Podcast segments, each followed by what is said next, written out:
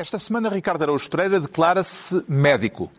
Pedro Mexia sente-se multado e João Miguel Tavares confessa-se redundante. Está reunido o programa cujo nome estamos legalmente impedidos de dizer.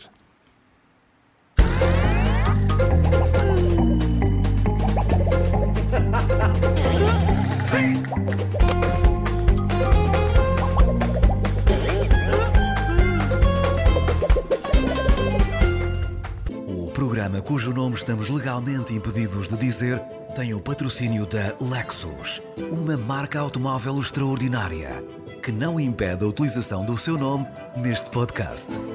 Descubra mais em amazingstories.lexus.pt.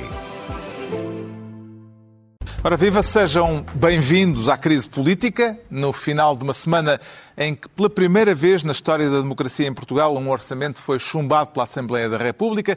As bancadas mais à esquerda, Bloco, PCP e Verdes, uniram-se no momento da votação às bancadas da direita, PSD, CDS, Iniciativa Liberal e Chega. O país fica, para já, sem orçamento para o ano que vem e o Presidente da República já tinha explicado que nesta circunstância dissolve o Parlamento e o Governo vai cair. Mas Marcelo Rebelo de Sousa decidiu mostrar ao país, em direto, que ele, o Presidente, ainda tem orçamento. Num momento de televisão em que o repórter da SIC, José Manuel Mestre, se antecipou, junto ao Palácio de Belém, à queda anunciada de António Costa. Sr. Presidente, veio dar um passo. Ai! O que é que caiu? Oh, meu Deus! Já, está tudo bem, tudo novo. Este pilar. Sr. Presidente, diga-nos lá se já tomou alguma decisão eh, e a que é que se deve este seu passeio aqui. Declarações, Presidente. É um passeio de reflexão, Presidente. Bom, Marcelo Rebelo de Sousa não querer dizer nada, provavelmente vai jantar, eh, porque ele vai passar em frente à porta principal do Palácio de Belém e, portanto, irá, não se sabe para onde, não quer dizer nada. Eh, Já dei ali uma cambalhota, como ainda se viu há bocadinho, porque, ah, vem ao multibanco. Ainda tem orçamento. O Presidente foi ao multibanco, pouco depois do orçamento ter sido chumbado no Parlamento, ao que parece foi pagar uma conta, com as televisões atrás dele. Diz-se que Marcelo não dá ponto sem nó. Como é que interpreta esta iniciativa presidencial, Ricardo Araújo Pereira? Carlos, isto tem sido interpretado como um sinal dado pelo Presidente de que, apesar de o orçamento ter chumbado, está tudo normal. E realmente eu não me lembro de nada mais normal do que o Presidente ir às sete e um quarto após o chumbo do orçamento, acompanhado por uma oficial fardada, mesmo com aqueles cordões de prender o reposteiro, hum, ao multibanco com mais seis ou sete jornalistas. Para mim, é, isso é, é, é E deu a uma volta valente, porque saiu pela porta Sim, sim. lateral, Que passou à para- frente da porta principal do Palácio para que foi sim, ao multibanco é, lá à frente. é, é, é teasing de jornalistas. E eles foram atrás e, e- e com. E, e- e com o sacrifício pessoal sacrifício do Zé Manuel. Mestre, que se manteve firme mesmo Agora- depois daquela. E, de, e Portanto- de- deixa uma bela piada. Parabéns, parabéns pelo, pelo- pela presença de espírito. Sim, se- o Presidente ainda tem orçamento. Ainda tem orçamento muito bom. Se o objetivo era mostrar que está tudo normal, e creio que falhou pelas razões anteriormente indicadas. É a coisa menos normal do mundo é a gente assistir a, este tipo, a, esta, a esta cena. Agora, parece-me que só há uma razão para uma pessoa ir às sete e um quarto da noite ao multibanco pagar uma conta. É que deixou para o último dia para pagar. Não é? No dia seguinte não ia ter. Uma, Provavelmente a energia elétrica ia ser cortada no Isso, Palácio. Eu, eu desconfio que o que ele foi pagar foi ele foi pôr mais plafond no telefone, porque vai ter muito que dar ao. Vai haver muita, muita, muita convocatória para fazer. E se calhar as chamadas para a Madeira gastam Parceiros mais. sociais, Ah, vai haver muita Mas coisa. o que é para- que Marcelo terá eh, contra a utilização do home banking ou do MBWay ou Eu acho que é. desses recursos O problema do. que temos hoje sem sair de casa? Sim, o problema do home banking ou de- desses recursos é que, e isso também já me aconteceu, é que quando a gente os utiliza, o Zé Manuel Mestre não está a ver.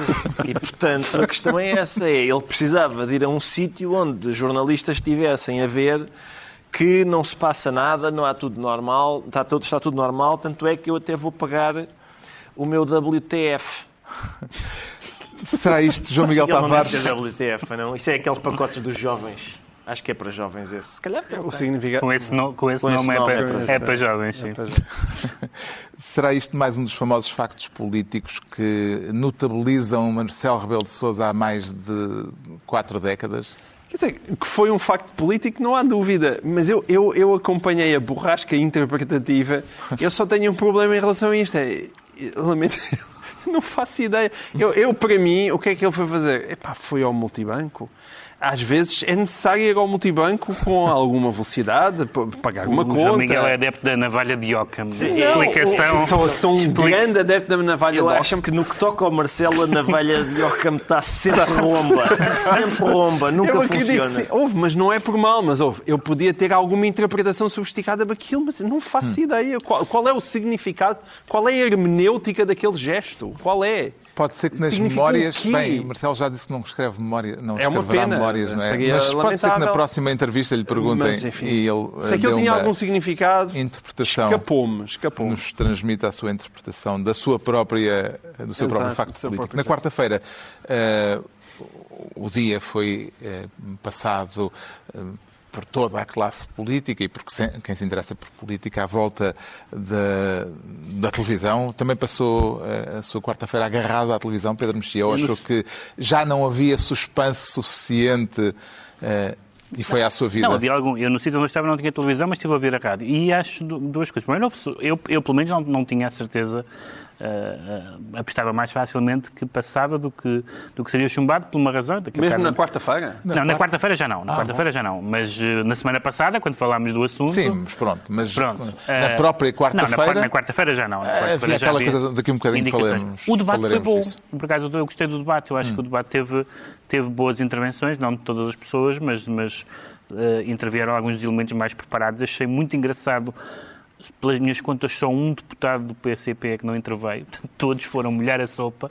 Todos. eh, eh, e- que- A razão pela qual eu não estava à espera há uns dias e já estava, naquela, já estava nesse dia é porque, isto, sabendo que o resultado disto era haver eleições, quem é que se vai meter nisso? Pelos vistos, meteram-se vários. Meteram-se. Alguns, entre os quais alguns dos que não, parece, não parecem ter muito interesse em termos de expectativa nisso, mas já vamos, Bom, já, já voltamos vamos eh, à distribuição de pastas eh, nesta emissão que será inevitavelmente dominada pelas consequências políticas do chumbo do orçamento e em que o Pedro Mexia, eh, continuamos com ele, quer ser ministro do imenso potencial. Parece-me que ouvi o primeiro-ministro usar essa expressão que- que- no Parlamento. no Que a debate. geringonça tinha imenso potencial, Sim. que é como se diz daqueles E rapazes. que potencial é que António Costa ainda veria? É, é Sim, é se como aqueles rapazes promissores. de- se não se tivesse metido na droga, hoje seria arquiteto.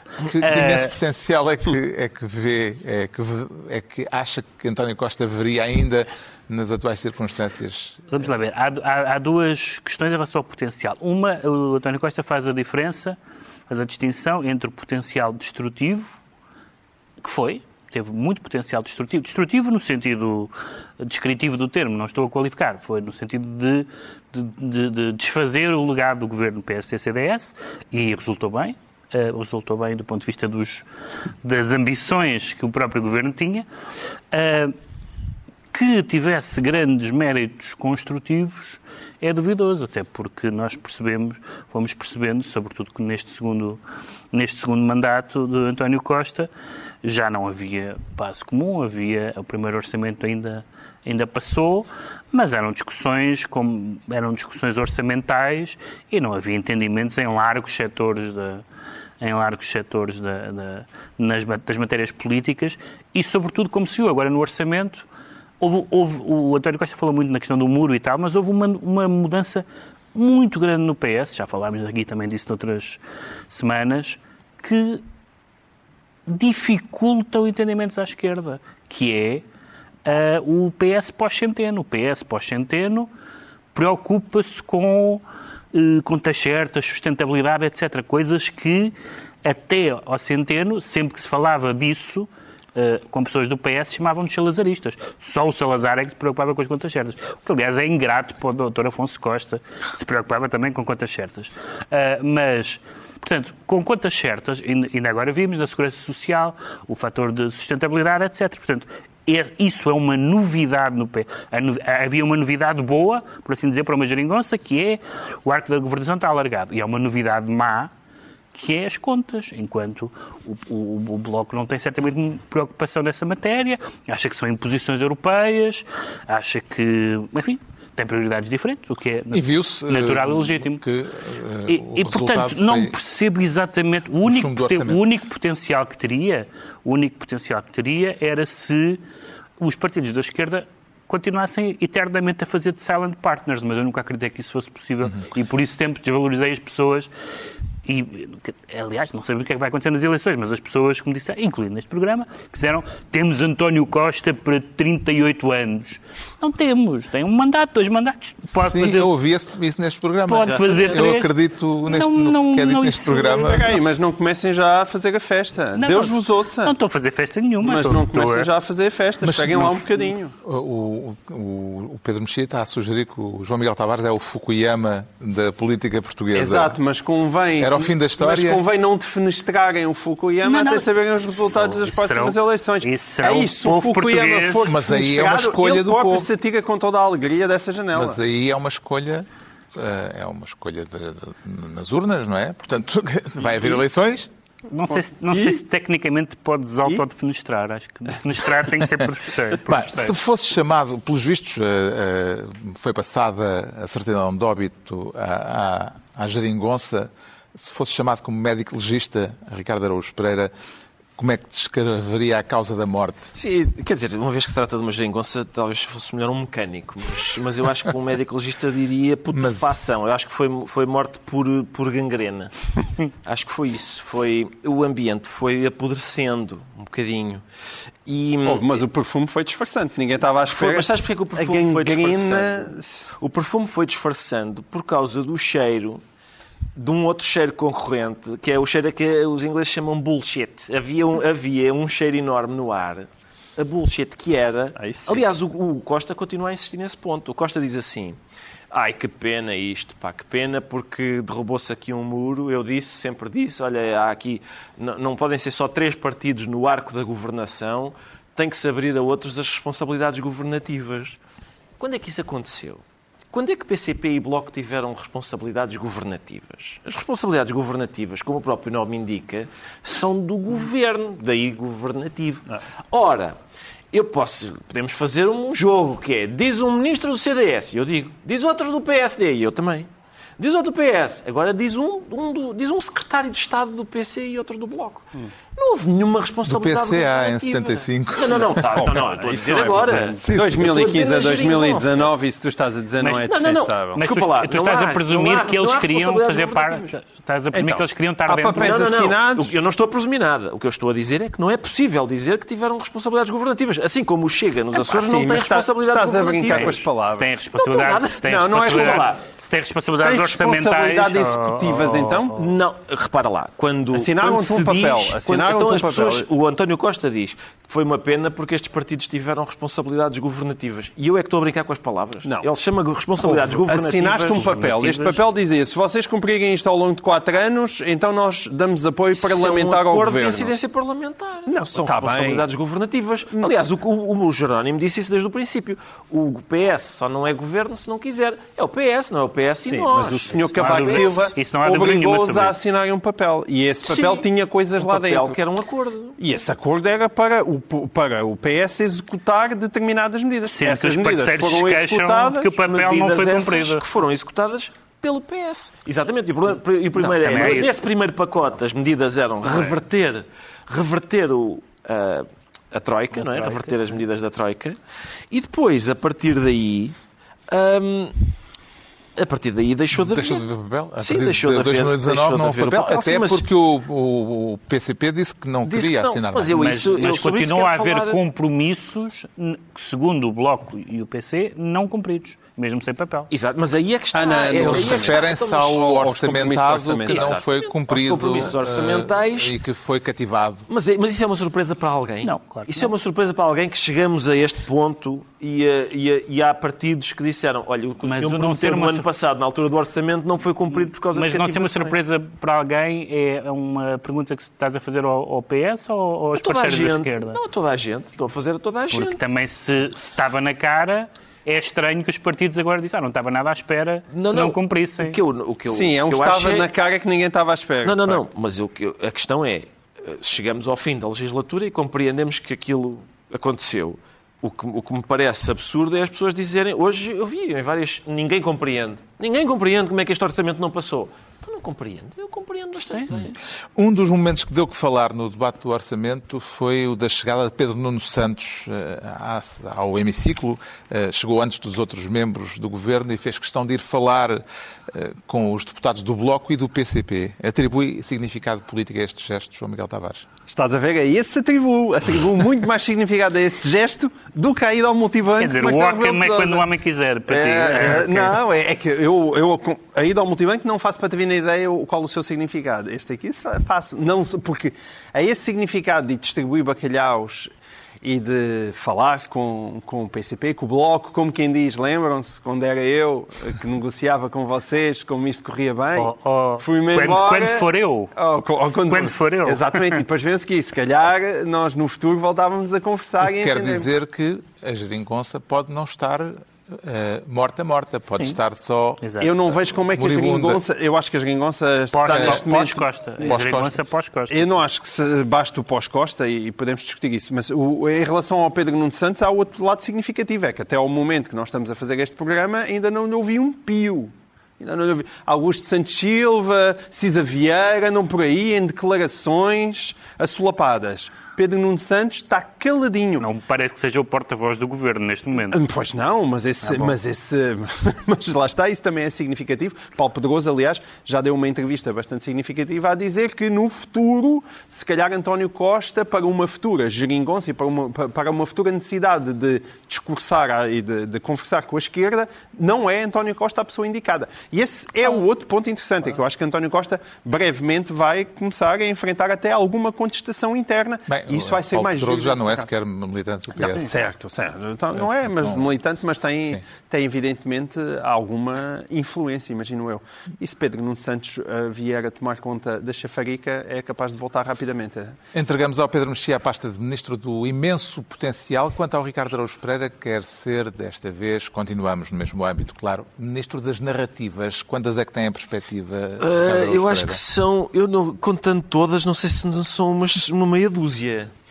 A Carlos, troca- até, se calhar vou agrupar aqui algumas, porque há umas narrativas prévias, não é? Há umas narrativas sobre, sobre, este, sobre o acontecimento do chumbo do orçamento, mas eu gostava de fazer a prequela, que é um pequeno resumo, que é, por exemplo, a narrativa que era, era o seguinte, 2015, isto é uma geringonça. Porquê? Porque é instável, isto não se aguenta. Ah, há um mês, isto é poder eterno para o Costa. O Costa nunca. O, aquele Mel, o movimento Mel, onde o João Miguel Tavares foi, aquela gente estava toda em desespero. Havia uma amargura, uma angústia, porque se tinha acabado a alternância democrática. Portanto, notem, passamos de isto é uma solução completamente instável que vai acabar. Quem, quem disse que era instável foi o senhor do irrevogável, recordo. Portanto, o irrevogável foi mais rápido do que o fim da geringonça, devo recordar. Portanto, primeiro, isto é uma geringonça que não se aguenta. Segundo, isto vai se aguentar para sempre, o Costa nunca mais sai de lá. Terceiro, agora, eu, eu não disse que a geringonça não se aguentava, assim também eu acerto, no totobola.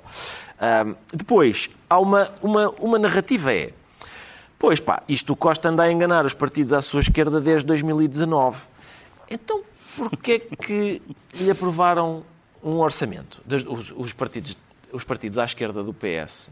Aliás, no orçamento anterior, o Bloco já votou contra, não é? Sim. Mas o PC ainda votou a O favor. PC já respondeu a isso. O que Disse que é indica- porque houve, Isso. havia uma eh, pandemia e não era a altura para Certo, deixar eh, Mas, o... mas, mas por alguma razão... isso tem, uma, isso tem uma sublinha muito divertida. São as pessoas que levaram a mal que Cavaco Silva exigisse um papel Sim. e que E dizem depois que isto devia ter isto tido um papel. ter um papel. pois. Mas depois, por exemplo, outra Mas narrativa. ele também não tinha forma de exigir o papel. Outra narrativa é, pois pá, o Bloco e o PC fizeram isto por taticismo eleitoral. Isto é tática eleitoral. Quem é que acredita em ganho eleitoral Primeiro ponto. Quem é que acredita em ganho eleitoral? Quando agora houver eleições, quem é que acredita em ganho eleitoral para o Bloco e para o PC? Segundo ponto. O PC fez isto, o PC especificamente, fez isto por, para- por tática eleitoral. Então, porque é que é o primeiro partido que diz assim? Calma, o orçamento chumbou, mas isso não significa necessariamente que tenha de haver eleições.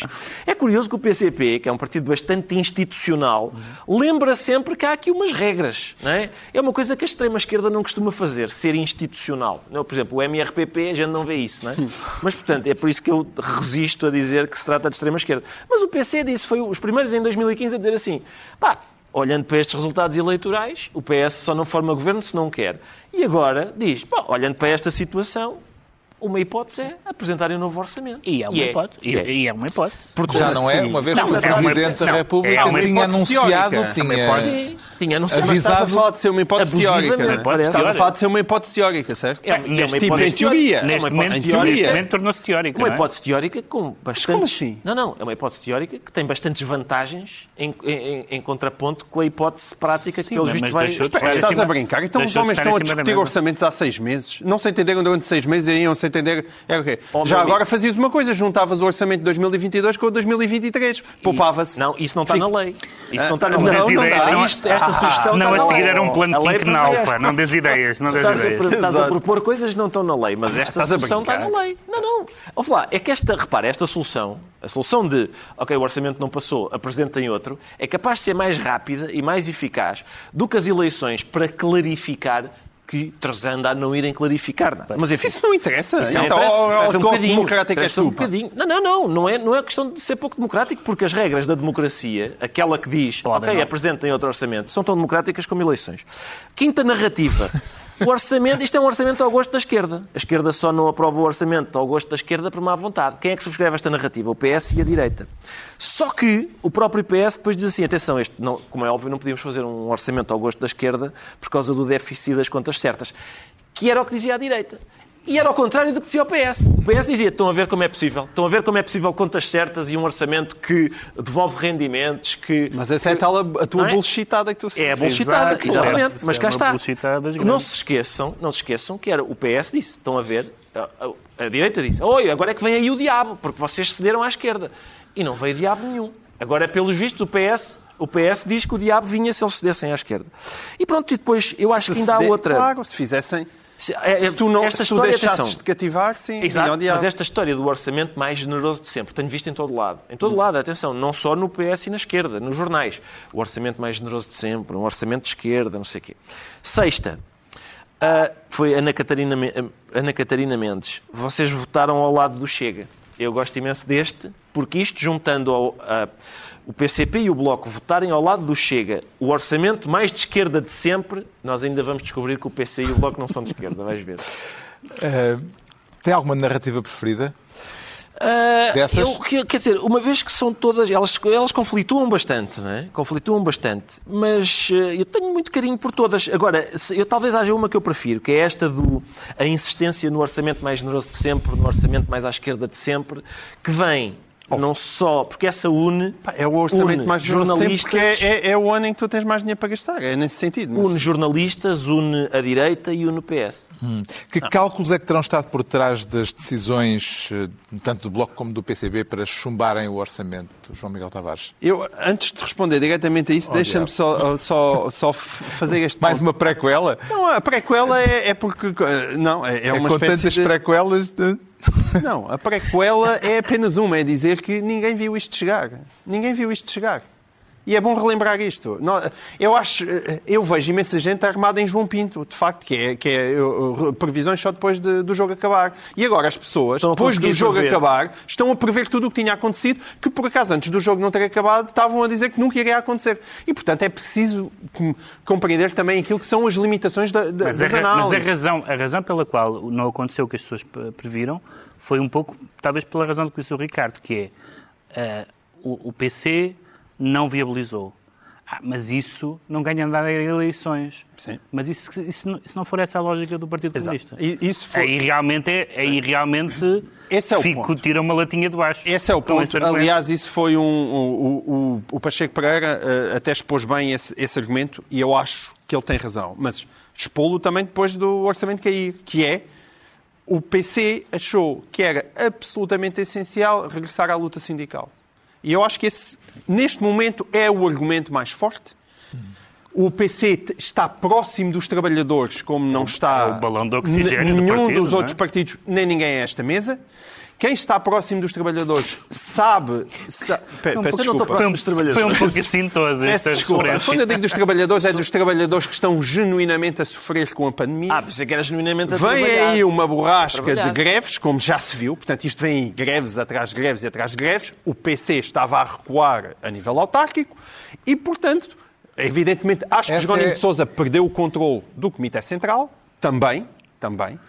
E, e, embora nós nunca saibamos isso com grande clareza, porque o PCP continua a ser fechado, mas daquilo que tem transpirado dá a ideia que há uma espécie... supor que tinham o controle do Comitê Central. o Não, que exato. É Ou seja, duvidoso não, o que eu acho é que ecologia política do PCP. Jerónimo de Sousa poderia ser mais tolerante em relação à passagem deste orçamento do que foi o Comitê Central e, portanto, não resistiu O mais. fator sindical foi preponderante no PCP. E no Bloco? O, o- o Bloco é o, o eterno, acho eu, ódio àquilo que é o, o, o PS, mas também porque ele acreditou que o PCP ia deixar passar o orçamento. E, portanto, o, P- o Bloco, o Bloco convenceu-se disso, António Costa convenceu-se disso, toda a gente à direita convenceu-se disso, a única que não se convenceu disso foi o PCP. E depois já era tarde demais para o Bloco recuar. E poderemos con- considerar que nesta altura já estamos em campanha eleitoral, eh, com estas narrativas e com estas diferentes abordagens ao, O à Primeiro-Ministro, questão? na própria Assembleia, no debate, eh, falou em maioria reforçada. No próprio dia começaram, começou o discurso, vem aí a direita outra vez, e portanto, sim, estamos em campanha, não há dúvida nenhuma, estamos em campanha. Ainda por cima estamos duplamente em campanha, porque dois dos partidos da oposição estão, em campanha interna, portanto. eh, Agora, até às eleições, isto vai ser eh, elétrico. Em que medida é que o Presidente da República pode ser visto como um dos derrotados deste processo, Ricardo Araújo Pereira, depois de todo o empenho que pôs numa solução, não tendo havido solução? Sim, de- quer dizer, pôs. eh, parece ter posto empenho numa solução. Eu proponho que todas as coisas que o Marcelo faz a gente diga. Ele parece ter eh, posto empenho numa solução, parece não. ter estado empenhado. Deixa-me. Agora não posso desconfiar de- do professor Marcelo, achas que não há. Poder podes, mas ouve. Porque ele é. Tu, tu, tu hoje, com a navalha do Ocam, tu martelaste-a com uma bigo, na, na bigorna antes de ter vindo para Opa, aqui. Mas o problema é, lá está, com o professor Marcelo, a gente nunca sabe bem, há sempre. é que- há ali uma espécie de malícia que. Mas é, lá está, portanto, eh, parece ter tido, parece ter tentado várias soluções, Fez muitos contactos. parece, parece ter estado empenhado em que a legislatura chegasse ao fim, ele até disse isso. Eh, Disse e repetiu. Sim, mas eu não sei se, ah, se, ele, tem, se ele terá sido derrotado. Eu até acho que ele está eufórico com esta solução, porque lhe vai permitir, sim, sim, vai lhe permitir. ah, é- é- eu acho que é, agora ele vai ter aqui. A presidência é um, um hobby, mais ou menos, não é? Mas agora não, ele agora vai, agora vai ter coisas para fazer, vai, vai, vai ser mais divertido para ele. O que é que terá levado Marcelo a achar tão empenhado e tão ativo, João Miguel Tavares? A melhor justificação para isso foi dada pelo próprio. Ele é como é. É, é a melhor Isso não explicação. podes negar. Isso não, não se pode negar.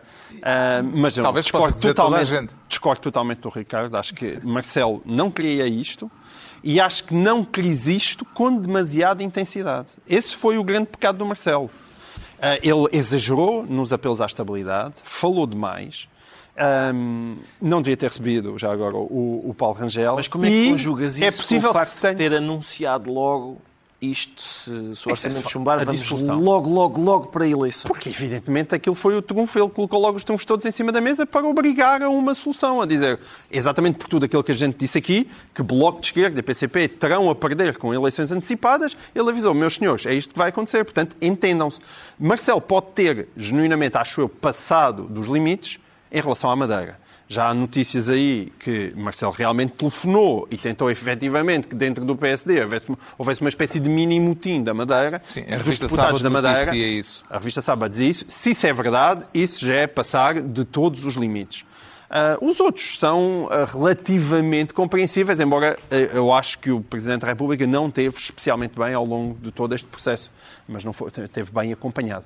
No caso específico da dissolução, que foi o mais importante, eu acho bem que ele tenha clarificado isto. Quer dizer, isto, não, isto também não pode ser rebaldaria. Ah, isto, se, se houver orçamento, há, se não houver orçamento, não, não tem problema nenhum, assim como assim o Governo não os cumpre de qualquer Mas maneira. repara, o que ele fez não foi clarificar, porque anunciar antes sequer do orçamento ser votado que se chumbar vai haver eleições logo, logo, logo, Mas qual o é plano? antecipar só a convocação, a a convocatória do Conselho de Estado, é uma série de Mas qual é, a- qual é a alternativa? Não consigo perceber qual é a alternativa sim, possível. Por exemplo, chumbam apresentar novo orçamento. Alternativas havia. Tiveram um mês a discutir com o PCP. havia. Mas que foi falta de tempo para negociar. Estás a brincar, ô É o que eu estou a dizer. Acreditou- os orçamentos. Ainda acreditou em algum momento Pá, que o, isto se podia resolver, Pedro Mexia, que podia chegar a um, um momento de entendimento Por causa da, ma- ele da- da fosse, Madeira.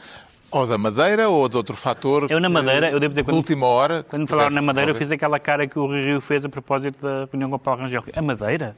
Mas a Madeira? A Madeira? Não dava a dar à espera da Madeira. E espero que, ou melhor, eh, fico contente que não tenha sido a Madeira, porque eu acho que um dos momentos trágicos da história do país, da história democrática do país, foi o orçamento limiano, porque... eh, Que seria o orçamento da poncha. porque o, Começou por- logo a correr porque os deputados, embora sejam eleitos pelos círculos ah, ah, regionais, são deputados da nação e, portanto, que um deputado diga isto é mau para o país, mas é bom para a minha terra, é uma perversão total, acho eu, da- da- do mandato do deputado. E, portanto, fiquei um pouco perplexo, mas felizmente não aconteceu. Felizmente não aconteceu, não pelo resultado do- votação, mas por essa lógica que me parece muito perversa e que já aconteceu noutras vezes. O Ricardo Araújo Pereira fica então Ministro das Narrativas. Agora é a vez do João Miguel Tavares se tornar Ministro da Dissolução de imediato ou a seu tempo, João Miguel Tavares? É, não é fácil responder a isso, não é? De imediato, no sentido em que, como já estivemos aqui a expor, a, a dissolução é o caminho óbvio depois de não haver uma aprovação do orçamento para isto não acabar num vale tudo, não é? Agora, é evidente A questão que é dos prazos. A Neste questão dos momento, prazos- eh, há uma disputa interna dentro do próprio PSD para se eh, saber para que lado depende o Presidente da República, se para a candidatura de Paulo Rangel, que quer que as eleições sejam no fim de fevereiro, ou para o lado da candidatura de Rui Rio, que quer que as eleições sejam em janeiro, como o Presidente chegou a aventar num primeiro Sim. momento. Há gente que tem a teoria de que uma coisa são os interesses do PSD, outra coisa são os interesses do país. Eu não consigo perceber como é que se divide uma coisa da outra genuinamente, porque estamos a falar do principal partido da oposição e que vai concorrer com António Costa nas próximas eleições. Portanto, isso deve ser levado com seriedade. É evidente que. É, é no, é no próprio PSD que há interpretações diferentes. Bom, mas as interpretações do PSD, Ah, o- as interpretações diferentes, são coincidentes com as do CDS, que é quem lá está e tem medo de perder o E são lugar. razões internas, não são razões do país. Não, essas não, são de todas as razões do país, mas não. há uma razão que é do país, que é Uma evidentemente coincidência tão gira, não é? Quem lá está diz, vamos adiar isto das eleições. E quem não está diz, eu acho que devíamos ser mais eu, depressa. eu não consigo perceber sequer. É- é- eu não consigo sequer perceber o Não, raciocínio. por acaso não- não é, isso não é verdade, é formulado assim. O- no caso do PSD, Rui Rio, que lá está, Sim. quer que sejam depressa as eleições. Não, não, não. As eleições. eh, As eleições nacionais. Nacionais, Exato, sim, sim. Eu estou a falar das eleições Ah, internas. nas internas. As eleições internas. Não, mas as Até razões porque, no caso do Rui Rio, ele tem, ele tem a legitimidade para dizer porque ele antecipou... Sim. Aliás, é um dos trunfos é um eleitorais é um dos trunfos eh, ele da, é- corrida eleitoral quando é que ele interna. já estava já? Tá Numa fase muito adiantada, porque a primeira decisão dele foi. caso. Ele antecipou primeiro para dia 4 de dezembro as próprias, eh, a Sim, é proposta verdade, das é eleições É internas. verdade, é verdade. Portanto, essa coisa também dele agora está a armar de, em grande visionário. Epá, assim, desconfiou três dias antes dos outros e achava mais que aquilo podia correr Sim, mal. em todo caso pode opor a Rangel Mas que eu eu- previ isto e o senhor não.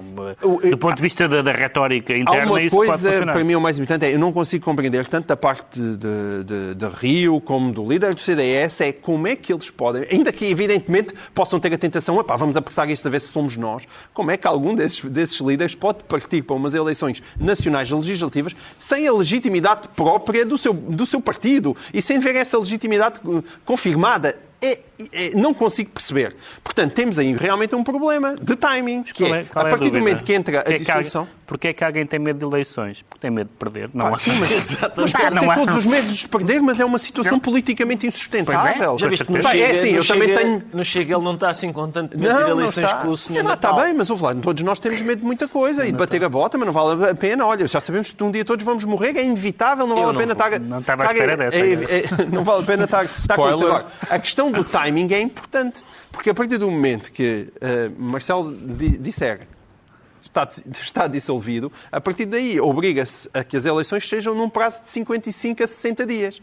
Ora, são precisos 41 para apresentar a lista de deputados. Isso significa que entre a dissolução e a apresentação da lista de deputados há 15 dias. Deixa-me só sublinhar. Olha, esses vens- 15 dias- O único, Miguel, o único tu- problema, de- deixa-me só dizer isto. O único problema que eu tenho com o teu, com o teu argumento é que, sendo o Presidente da República um militante, um histórico do PSD, a, a lógica de que os interesses do PSD e os interesses da pátria são os mesmos é problemático de ser apresentado neste momento. Sabes que não, mas no caso de Marcelo não é, porque ele teve a dar tantas abébias a António Costa durante seis anos que ele agora pode passar durante mais seis meses a dar abébias ao PSD. E mesmo assim, se calhar, não compensa. Tem crédito. Não, tem que crédito que ele tem. Não, acho que isso não é um problema. Acho mesmo que os interesses do PSD aqui se confundem com os interesses da pátria, no sentido em que tem que ter um líder credível para poder ir a eleições. Essa formulação não é Sim. ganhadora. Não, Essa, como essa- não? é, eu, eu, isso, conc- isso eu valeria também para o PS. eu concordo dizer, contigo, as mas não nessa formulação. correm o risco de vir a ser primeiro-ministros, convém que cheguem com forte legitimação. É E e essa legitimação Sim. começa por ser uma legitimação interna. Sim. Portanto, acho que sim, tem que haver eleições Sobretudo- o mais rapidamente possível, mas quer dizer, se não forem no princípio de janeiro e forem no final de janeiro, já faz uma O diferença o argumento enorme. das listas é muito Faz uma diferença enorme, com certeza. Já as listas Mas para é deputado não é uma brincadeira. A questão não, não está posta entre o princípio de janeiro e o fi- e o final de janeiro. Está posta entre o, o mês de janeiro e o final de fevereiro. Fevereiro, Não, o que... isso, isso foi o pedido do, do Rangel. Pois. Mas aí há um meio termo. Quer dizer, a constituição de listas para deputados é, é um problema genuíno quando as pessoas estão lá a fazer matemática em casa. É que, de repente, o Rangel pode ganhar, mas não ter tempo suficiente para fazer lista- as listas de deputados. Isso interessa a quem? De, de que forma é que isso pode interessar ao país? Não consigo compreender. É evidente que é um O, problema. o cenário criado eh, com esta reprovação do orçamento parece-lhe, eh, Pedro Mexia, mais favorável eh, na luta Sim. interna do PSD, mais favorável a Rui Rio ou a Paulo Rangel? Essa pergunta também já foi feita em relação às, às, ao resultado das autárquicas e eu acho que, na verdade, é Rangel porque o, o comboio já estava em marcha. Ou seja, as pessoas disseram, ah, estes resultados das autárquicas do PSD foram bonzinhos e, portanto, isso vai beneficiar Rio. E podia ter beneficiado, mas o comboio já estava em marcha, o trabalho das distritais já estava em marcha, os barões do partido já estavam em campo e, portanto, não me parece que, não, não estou a ver nenhum fator que possa travar esse ímpeto que vinha que vinha de antes e, portanto, acho, acho que beneficia, acho, acho que não há maneira de, de- não estou a ver nenhuma maneira de Rangel perder com isso. A única coisa que o, que o Rui Rio, como eu estava a dizer há bocado, pode dizer é eu antecipei, disse que era uma, como está a dizer, aliás, que era uma imprudência avançar para isto nesta altura, e afinal foi, enquanto Rangel disse que não havia problema nenhum. Mas tirando isso, eh, que tem efeitos talvez mais retóricos do que outra coisa, não estou a ver que o, que o comboio seja parável, digamos assim. De que modo é que esta questão das datas eh, pode baralhar os cálculos eh, políticos, de, quer do CDS, quer do PSD, quer até da, da própria política nacional no seu todo? um- O o PCP já veio dizer que eh, o Presidente da República não deve eh, interferir, eh, não deve hum, fazer parte de- do, do jogo político dentro do interno próprio partido. partidos. Isso parece-me sensato, não é? Eu, antes de mais nada, queria sublinhar a profunda hipocrisia de João Miguel Tavares. Que que é que eu- todos, todas que é as que eu fiz agora? Já vais ver. Todas as semanas se apresenta aqui com a, com a história do, do ser casado e monogâmico e hoje é o maior amigo da dissolução.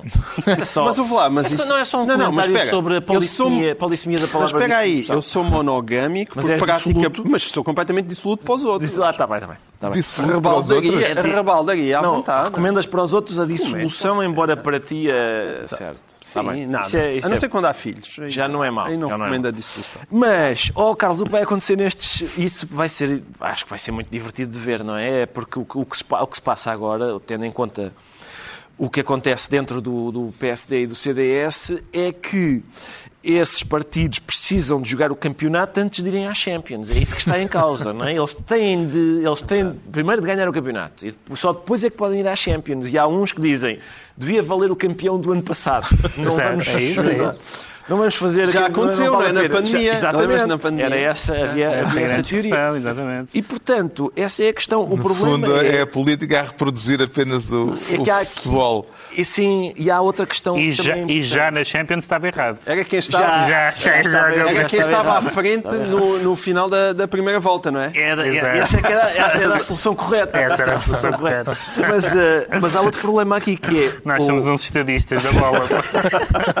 Pode acontecer que o vencedor do campeonato eh, tenha uma luta tão renhida para ganhar o seu campeonato interno que vá para a Champions profundamente lesionado. Atenção, pode acontecer. Pode isso- acontecer. Podem, sim, eh, pode. pode. haver canelada Pode e haver. eh, neste momento eh, a coisa está mais para a canelada do que propriamente para a troca de galhardetes. por outro lado, vai muito fresquinho.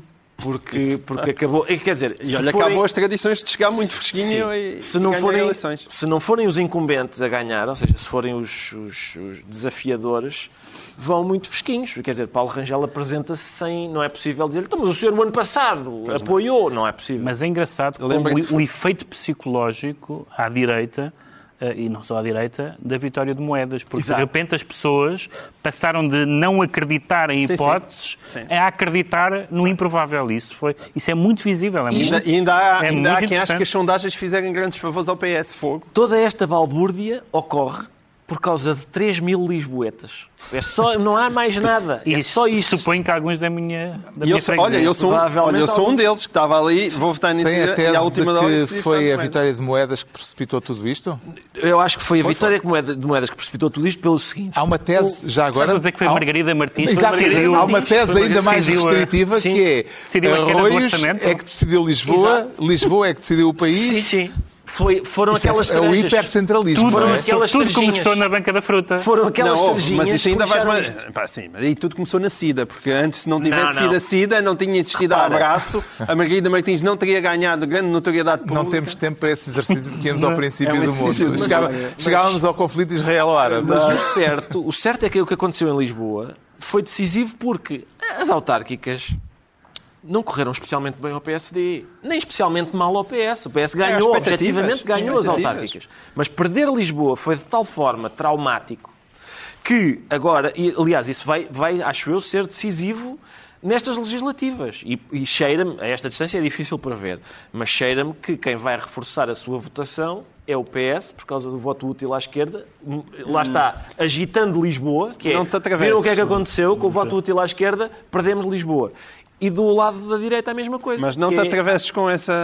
É capaz, Não, não. é capaz de ser mal É para as não inscritas. Para as, não inscritas, não inscritas é capaz de não Vai ser, ser realmente Ainda é muito cedo para saber. Isso é a parte muito gira das próximas legislativas, é que ninguém faz para ter vindo a ideia do que é que pode acontecer. É muito cedo. Tem algum palpite sobre quem é que António Costa temerá mais hum, defrontar Eu- na luta interna? Eu, eu na luta Rangel porque- nacional, depois Claro. da luta interna do Rangel, PSD? Rangel Atenção. diga-lhe assim, a hipótese. Esse é o, o grande problema de António Costa, é que mesmo que ganhe as eleições, e se tiver lá Rangel, que já disse que não quer um bloco central, eh, eh, o que é que ele faz com essa vitória?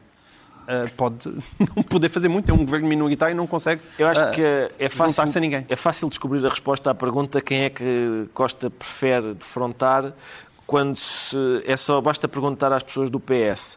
Acham que se deve dar aqui algum tempo ao PSD para resolver a sua vida interna ou eleições o mais depressa possível? E eles respondem todos Claro, exato. Certo, Não, bravo. Exato. Esqueçam excelente isso. análise É. Vamos já, vamos És um analista de primeira água. Isso é evidente. E algum palpite sobre como é que o Presidente vai eh, descalçar esta bota? Eh, o- Há aqui uma pessoa à mesa que não pode pronunciar-se Sim, nesta sim. matéria. Botas, qual das botas? A bota da data. De, de- de- de- quer dizer, Eu, eu acho que ele tem que ser sensível à questão do PC. Eu, eu apostaria a finais de janeiro, tem que ser de sensível à fevereiro. questão de poder ser visto como parte interessada ao tomar uma decisão. Mas não? lá está, mas isso. não, eu acho que, as, acho que as pessoas, do modo geral, percebem. O- o- o- a técnica foi esta. Paulo Rangel deu um tiro agora para finais de fevereiro. E agora Marcelo vem e diz, é, é finais de janeiro. E aí vai dizer, ah, Portanto, não fiz a vontade como do nos, Rangel. nos bazares marroquinos. Exatamente. Fez uma Exatamente. proposta para Pede 500. negociar. Um está a pedir início de janeiro, o outro está a pedir final de fevereiro. Então ficamos em finais de janeiro. Fechado. É assim. Vamos lá ver. Vamos esperar. Não, sabe- não sabemos se na próxima semana já haverá eh, solução para este primeiro enigma, mas vamos ter muitos enigmas agora até ao fim do ano. Vai e- ser divertido aqui. E no, no primeiro trimestre de, de janeiro do, do ano 2022. Vamos então para os livros. Foram três E- temas à vida. Três temas à vida. Ficou só mesmo o filé, o filé mignon. Pois só, sim, sim. Porque é que vocês iam falar de quê? Iam Bolsonaro, Nada que interessasse. Polónia, Sim. Bolsonaro, Polónia. E o estado da justiça e do combate à corrupção em Portugal. Tudo coisas Tudo insignificantes. Temos tempo. Era a página internacional e justiça. já está, o, já está o programa da próxima semana feito. É, É, temos tempo para- para a semana, temos tempo nas próximas semanas. Vamos aos livros. Eu trago esta semana Aves Dormindo Enquanto Flutuam. É uma antologia da obra do poeta japonês Masaoka Shiki, que é um dos quatro clássicos do haiku, a forma poética japonesa condensada em apenas três versos, 17 sílabas. Masaoka Shiki viveu na segunda metade do século XIX, morreu com apenas 35 anos, mas compôs cerca de 23 mil poemas. Oh. Esta antologia. Obrigado. Três linhas cada um também eu. Pronto, depois foram 23 mil. É multiplicar número de linhas. Mas é considerado um dos, eh, dos mestres do haiku e desses 23 mil haikus que compôs, mil estão nesta antologia organizada por Joaquim M. Palma, uma antologia que vem juntar-se, acho que o mesmo tradutor já dedicou anteriormente aos outros três grandes poetas clássicos japoneses, Basho, Issa e Buzon. Agora é a vez deste Masaoka Shiki, Aves Dormindo Enquanto Flutuam. A edição é de Assírio e Alvim.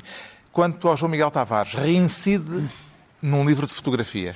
Ah, sim, quer dizer, não é bem um livro de fotografia. Não é só um, um livro, livro de de um fotógrafo, mas o Daniel Balfux parece-me que está cada vez mais interessado pela escrita, como aliás se viu no Não Pai, e ainda bem, porque ele escreve muito bem, escreve com elegância e de forma seca, não muito adornada, e- e- mas este- esta conjugação, aliás, vê-se pela dimensão do livro, que é muito mais um livro-livro do que propriamente um photobook, E- mas é extremamente interessante e é um requiem sobre a Lisboa dos anos 80. É também, eu acho, em boa parte, um requiem sobre um- uma certa juventude que se perde quando, quando nós ah, começamos a envelhecer.